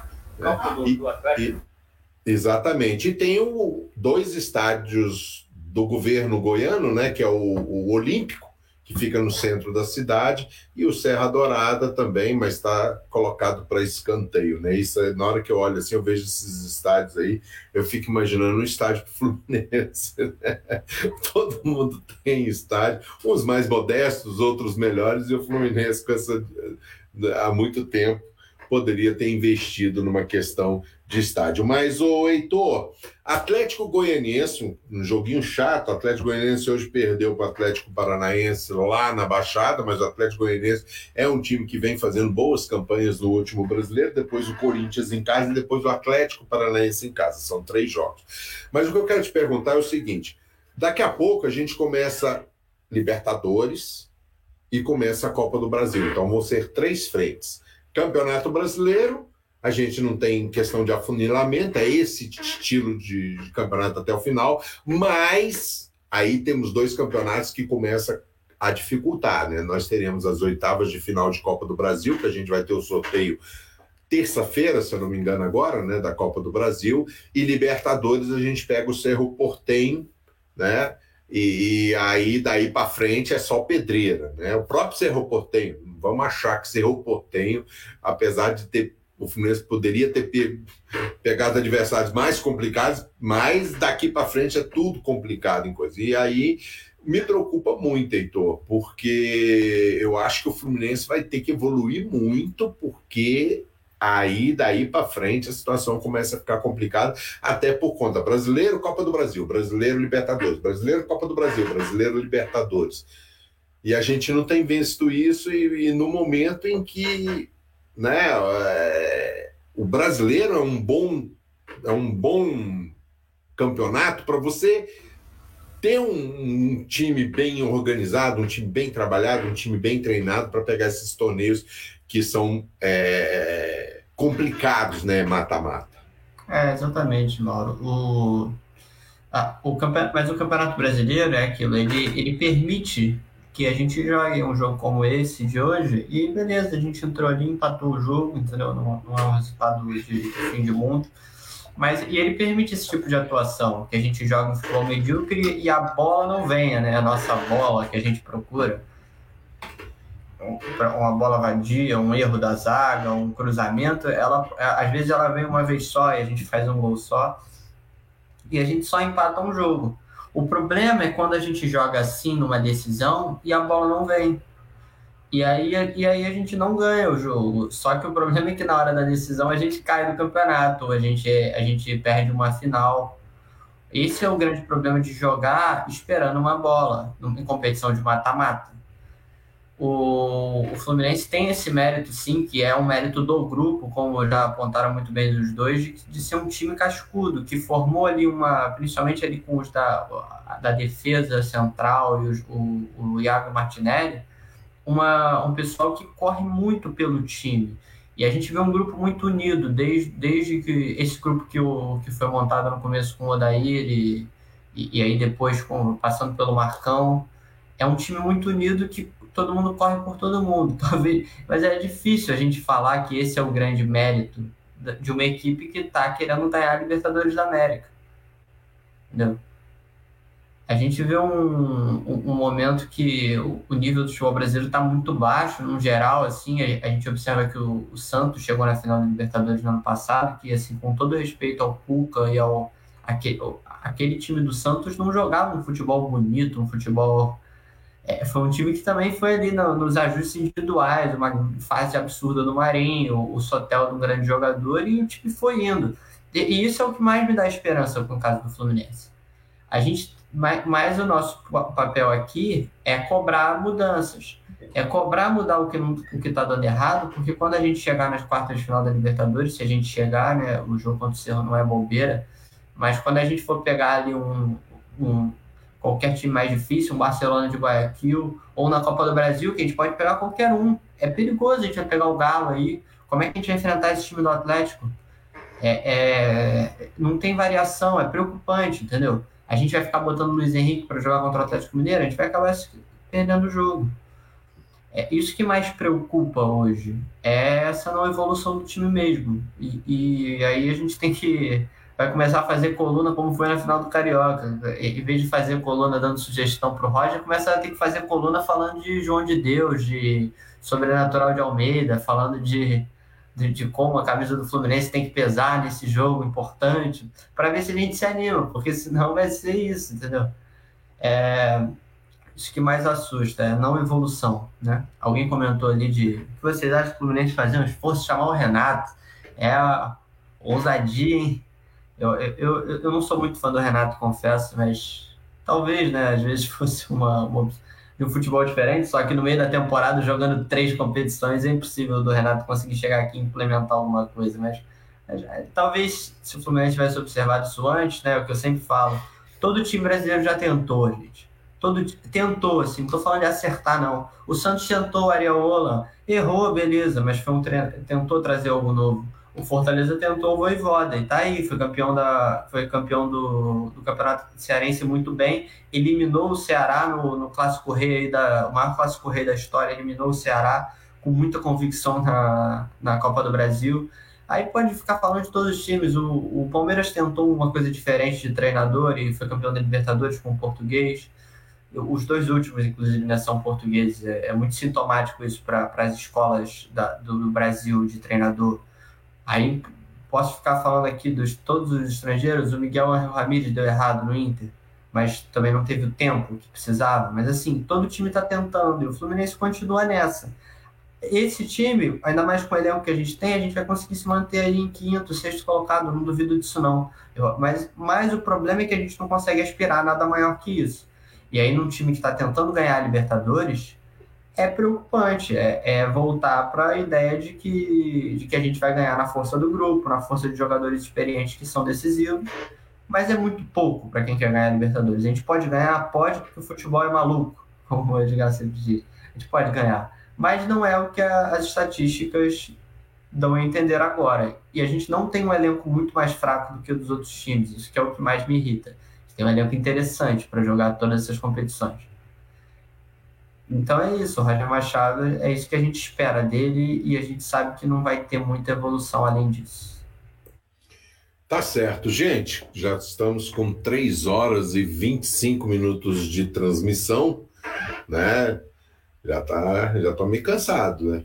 Acho que já está na hora da gente fechar o nosso pós-jogo. Já comentamos tudo que tinha para comentar. Vou dar uma passada aqui em todo mundo, né? Para a gente já ir se despedindo. A arbitragem do jogo ficou a cargo do senhor Flávio Rodrigues. Acho que foi uma arbitragem tranquila, né, Edgar? Não vi nenhum tranquilo todas as achei marcações. Achei até boa a arbitragem, achei sem boa. problema Ele nenhum. Deixou o jogo acontecer parou as horas que teve que parar. Veja, ele deu cartões em jogadas muito semelhantes, os três cartões, só deu três e três Fortaleza. E não é porque não deu nenhum para Fluminense, porque eu acho até que merecia. Se eu não me engano, teve um lance do. Não sei se foi o André. É, acho que foi o André. Não, foi o Martinelli que parou um ataque promissor deles, mas assim, é critério. O árbitro não adotou. É, gostei, gostei. Deixou o jogo acontecer. É. Então é isso, gente. Vamos ficando por aqui. Vamos dar uma rodada agora para despedir, mandar recado, fazer jabá. Marcelo. Ah, eu, eu vou falar em. Só no meu detalhe final, essa, uma palhinha só no que o, o Heitor falou, sobre o Renato e tal, essa, essa questão toda aí. O Renato seria, hoje seria até uma boa, eu acho que seria uma boa como treinador, até para elicitar um padrão tático desse time, né? O Renato tem todos os defeitos, mas conseguiria dar um padrão tático né, para a equipe. Só que ele não casa com, com o modelo atual da gestão, né? Então, é, ele é totalmente oposto, né? O que a gestão quer, o Renato quer outra coisa. Então, assim, apesar de eu achar que seria uma boa até a vinda dele, é, mas é, não acredito porque ele vai totalmente no contramão do que essa gestão atual né, aplica. O Roger é o técnico dos sonhos para eles, tá? É, é, tudo que eles queriam era ter o Roger ali, então é por isso que eu falo, é, caso um desastre muito grande aí, é, o Roger cai é, do comando Fluminense e aí a gente vai ver o treinador é, à frente do Fluminense. É só despedir, agradecer a todo mundo que participou da transmissão. A transmissão continua cada vez melhor, agora com, com efeitos sonoros. É muito maneiro aí é, assistir a transmissão com, com panorama. Eu, eu, cheguei hoje em cima da hora, né? E consegui pegar a transmissão show de bola. Mauro arrebentando, Edgar, Rafael, Aloysio. Né? E agora aqui na, no, no, no pós-jogo com vocês, o Heitor veio para participar com a gente. Agradeço a todo mundo que participou da transmissão, a galera. E estamos aí, quarta-feira, jogo difícil contra o Atlético Goianiense, que é uma carninha de pescoço, né? Vídeo jogos do ano passado, né? Que a gente tem um certo trauma até do, de jogar lá no Antônio Cioli, né? Por causa daquele resultado terrível da eliminação, que eu fiz, eu lembro de fazer o pós-jogo, né? E aquele pós-jogo foi de sofrido, eu cheguei a bater na mesa naquele dia, que eu lembro. de raiva porque né, é, fico marara perder pro. Com todo respeito ao Atlético Goianiense, né? O Fluminense nunca pode ser eliminado para o Atlético Goianiense e não pode achar que o empate com o Fortaleza, né? Com todo respeito também ao Fortaleza, tratando o Fortaleza como se o Fortaleza fosse uma, uma potência do futebol brasileiro, né? É isso que eu acho mais engraçado. Fortaleza em duas semanas virou a potência do futebol brasileiro. Né? E o Fluminense foi lá, empatou e está todo mundo feliz da vida. Né? Isso é muito apequenamento, desculpa, é muita forçação de barra. O Fluminense tinha todas as condições de, de ir lá e ganhar do Fortaleza, é mais time, entendeu? tem mais jogadores de qualidade, qualificados, mas infelizmente temos esse esquema de jogo horroroso, um técnico perdido né? e um técnico acomodado. Né? Então a gente passa por esse sufoco e nós vamos nos misturando à mediocridade do campeonato. E só para finalizar, eu concordo também com, com, com o Edgar na questão de que nós temos um, um, nós estamos aí, se botar, são seis, entre os seis melhores elencos do, do futebol brasileiro. Acho que o Fluminense tem um elenco é, para brigar ali em cima, entendeu? Com uma boa garimpada, com uma boa, boa dose de treinamento, boa dose de, de escolhas certas a gente consegue é, ir com mais tranquilidade nas competições, né? ainda mais agora na parte final dela. É isso, vamos seguir. Quarta-feira é mais um Deus nos acuda, vamos ver o que, que, que, que o Roger e seus Blue Caps vão aprontar. E é isso aí. É sempre torcendo. E é, novamente agradecendo a todos aí pela, pela belíssima transmissão, os amigos aí que deram show e a galera que participou. Até a próxima, galera. Valeu, Marcelo. Edgar, FC. Bom, eu vou deixar a consideração final, mas eu preciso comentar um pouco do que a Vera, eu vou entrar no comentário dela, é, já era um, um, pouco do que eu queria falar. É, dificilmente, gente, o Roger será substituído e assim, eu nem defendo isso, até para ficar claro. Aí também não defendo o contrário, ou seja, o Roger é o meu treinador dos sonhos, não, também não. Mas a decisão não cabe a mim, cabe a quem está lá como presidente e decide.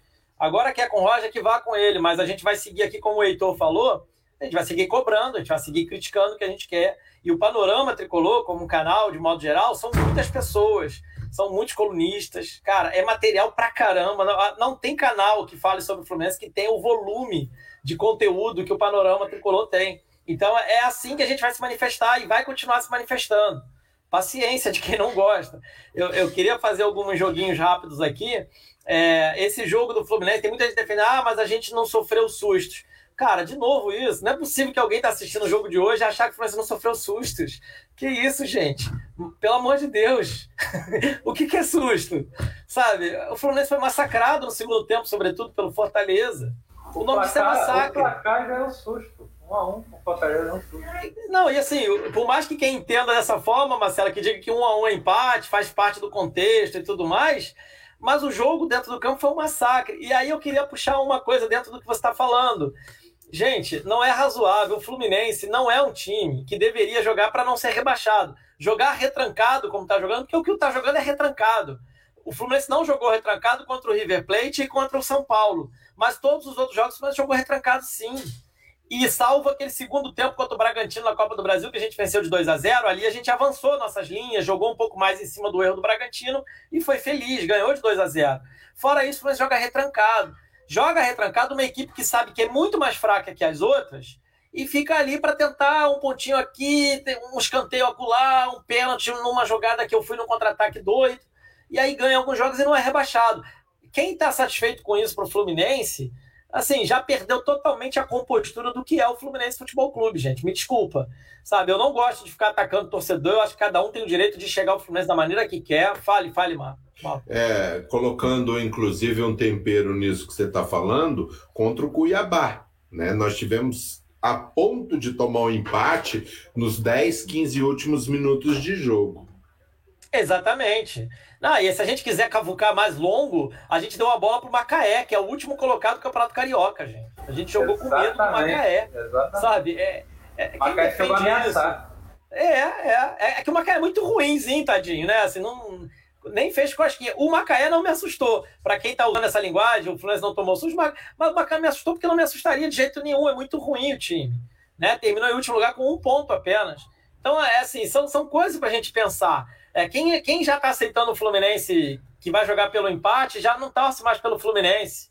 A história do Fluminense está torcendo por alguma coisa que eu não, eu eu tentando identificar ainda, juro para vocês. É, entrando no que a Vera comentou, eu concordo 100%, Vera. É isso. A, mentalidade do treinador e da gestão é essa do Fluminense, que está ótimo jogar pelo empate contra o Fortaleza. Né? É, é, e eu reforço a minha fala olhando o planejamento falado pelos gestores da equipe, que ficar em décimo lugar é onde o Fluminense deve se basear. Agora que o Mário botou a, a manga para fora, porque o time está na Libertadores, está na segunda fase, ele fala até em ser campeão. Gente, eu quero ser campeão da Libertadores, quero muito, quero mais que tudo. Mas agora eu vou entrar o lado analista, não torcedor. O Fluminense não tem a menor condição de ser campeão da Libertadores jogando dessa maneira. Desculpa quem, quem discorda, assim, tá tudo bem. Né? Que pode ganhar pelo gravatinha, pelo que o, o Heitor já falou, pelo João de Deus, e pela camisa, e pela história. Eu acredito também. E fico torcendo aqui igual um doido. A questão não é essa. A questão é que, analisando friamente, o Fluminense não vai bater campeão de nenhuma competição que está jogando. Pode bater campeão? Pode. Isso que é legal do futebol, senão a gente já tinha abandonado essa história faz tempo. É, é não, o Mauro, me desculpa, eu me alonguei um pouco, mas a, a, eu sou da geração que, para virar torcedor do Fluminense, encarei o time sendo rebaixado três anos seguidos. 96, 97, 98, indo para a terceira divisão, na masmorra do futebol. Então a gente sabe o que é sofrer, gente. A gente sabe o que é sofrer. Só que a gente sabe também o que é dar a volta por cima, e no primeiro ano que a gente joga na elite, a gente termina em terceiro lugar jogando futebol em 2000. Pega a tabela lá da João Avelange. Fluminense terminou em terceiro lugar na fase de classificação, com 25 times. E o time tinha acabado de sair da terceira divisão. É esse Fluminense que eu me inspiro. Um Fluminense que viu o inferno, mas aprendeu de novo a sua grandeza. E aí culmina nos títulos que a gente já sabe: 2010, 2012, 2007. Né? E, e esse pequenamento de agora, me desculpa, eu não vou aceitar. Não, não, não coaduna com o meu jeito de torcer. A hora que eu começar a olhar o Fluminense do tamanho que algumas pessoas estão enxergando, eu vou torcer pelo Madureira, que é uma equipe aqui perto de casa, do subúrbio, uma equipe simpática, que eu tenho o maior carinho, o maior apreço, o maior respeito, gosto muito do lugar, adoro o bairro, é um dos meus bairros favoritos do, da cidade do Rio de Janeiro, tá? Eu vou lá, porque aí vai ser uma viagem legal, vou com a família domingão, de sol, sábado, pô, comprar uns doces ali no Mercadão de Madureira, tomar um picolé, sentar ali para ver meu Madureira, não perder um jogo, tentar segurar o um empate contra as equipes aí magnânimas do futebol brasileiro. Agora, enquanto eu for torcedor do Fluminense, essa camisa que é a tradição do futebol brasileiro, eu não espero o mínimo do que brigar para ficar entre os melhores e oferecer ao público do Brasil futebol de última geração. Eu quero o Fluminense sendo moda. As pessoas olhando o Fluminense, como foi ali no finalzinho da década de 2007, 2008, até 2013, 14, as pessoas olhavam e falavam assim, cara, eu quero jogar igual esse time. Eu quero como é que esses caras fazem isso? Eu enxergo o Fluminense desse tamanho, gente, me desculpa. E eu sei que Mauro, que é um pouco mais vivido do que eu, ainda tem referências muito melhores que a minha. É, o Mauro, né? o Mauro, o Mauro pegou a década de 70, né, que é a época áurea do Fluminense. Né? É, exatamente. Eu sei delas por histórias de vocês, do meu pai, dos meus tios, Assim, eles me enchiam meus ouvidos das histórias do Edinho, que era um zagueiro que atacava como se fosse um atacante, um meia, sabe? É, é, Rivelino, essa galera toda. A máquina tricolor. Eu não vi, mas eu pesquiso a história. E, e, e disso para trás ainda é muito melhor. A gente teve décadas de ser hegemonia total no futebol brasileiro. Na época que não tinha campeonato brasileiro, qualquer amistoso o Fluminense ganhava. É, é, eu sei que é um saudosismo às vezes, mas não é não, gente. É, é, quando a gente quer que a camisa entre em campo, a história entre em campo, a tradição entre em campo, a gente tem que pegar esses elementos e fazer valer. Porque ficar contando com a tradição, Heitor, como você bem fala e escreve muito bem sobre isso, ficar contando com a tradição, com a história, com a camisa, apenas como um amuleto de sorte, ah, pô, pelo amor de Deus, né? Aí não precisa torcer pro Fluminense. Desculpa, me alonguei, mas é, é, é, é o que eu vejo do Fluminense. Não, beleza. Ótimas palavras. Aliás, até algumas arrepiaram. Heitor. Para finalizar, eu vou fazer uma, uma, reflexão aqui que eu acho que o Edgar vai entender bem. Quem aí gosta de, de videogame vai, vai entender legal a gente vive no, no, mundo do videogame, que tem as empresas de, de game, e uma coisa que a gente que, que joga, escuta muito quando a gente vai reclamar de um jogo, quando a gente tem problema, é. Isso, eu lembro muito disso no, no o FIFA, acontece muito isso com a EA, que é a empresa do FIFA, eles, é, eles entregam um, um produto porco todo ano, e aí, e aí a gente reclama e a gente fala, mas o que, que vocês estão reclamando? A gente está entregando o jogo todo ano. É, a gente está aí com todo ano jogo novo, jogadores novos, a camisa nova vocês não podem reclamar. E, isso escuta muito, vocês não podem reclamar, vocês estão comprando. É o, coisa do Fluminense. A, gente é o, como se a gente estivesse comprando o Fluminense quando a gente escolhe comprar camisa, quando a gente escolhe ir ao jogo, quando, tem, quando tinha estádio, quando a gente, quando a gente paga sócio torcedor, e quando não paga, quando assiste, quando dá audiência. A gente, a gente pode reclamar de qualquer coisa. Se eu quiser vir aqui ficar o negócio inteiro reclamando do Fred, que eu acho que o Fred eu tenho meu direito de reclamar do Fred. Entendeu? Eu, se, se, eu quiser falar que o Nino não jogou nada, é o direito de reclamar. Porque isso não pode reclamar, é um absurdo. A gente pode reclamar de qualquer coisa, de, porque é o nosso direito como torcedor, que paga ingresso e que, que torce para o clube. então é, é, isso, acho que essa reflexão é importante com, com, com essa galera que vem nesse movimento de defender a, a, todo custo o apoio incondicional, não ao clube, apoio incondicional à comissão técnica, ao presidente, aos jogadores, que não tem como existir.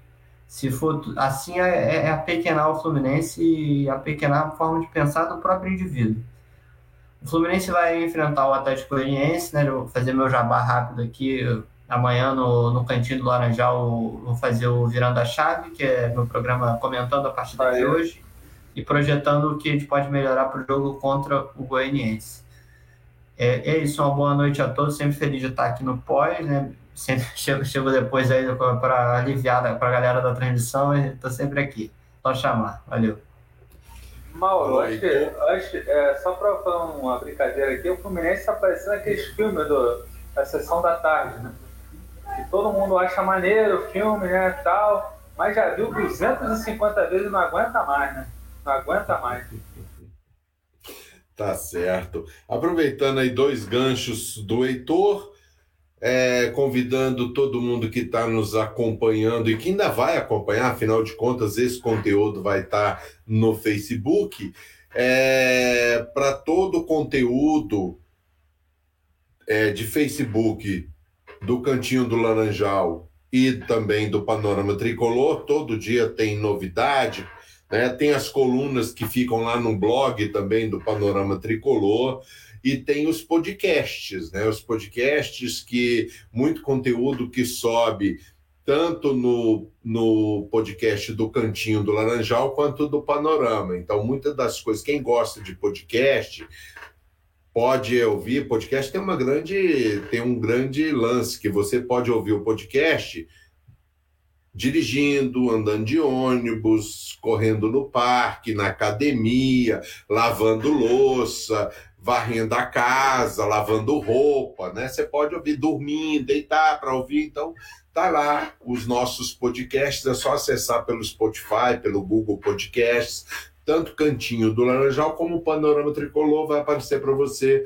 e aí começa a seguir a gente em cada um desses podcasts que você vai ter os conteúdos lá. E chamando também a galera para quarta-feira que vem, às 19 horas. A gente não sabe qual time que vai entrar em campo, a gente não sabe. Imagina, mas não sabe certamente como o time vai jogar. Mas uma coisa vocês podem ter certeza: que a gente vai estar aqui acompanhando o jogo, vai ter o pré-jogo. É, o jogo é às 19 horas, né? Às 19 horas. Então, o pré-jogo deve começar às 17 horas, né? E aí, às 18h30, nós estaremos entrando a nossa equipe para fazer esse jogo, para transmitir, para levar até você Atlético Goianiense e Fluminense, jogo válido pela sexta rodada do Campeonato Brasileiro. Beleza? 30, 3 horas e 42 minutos de transmissão. A gente vai ficando por aqui, deixando um abraço para todo mundo.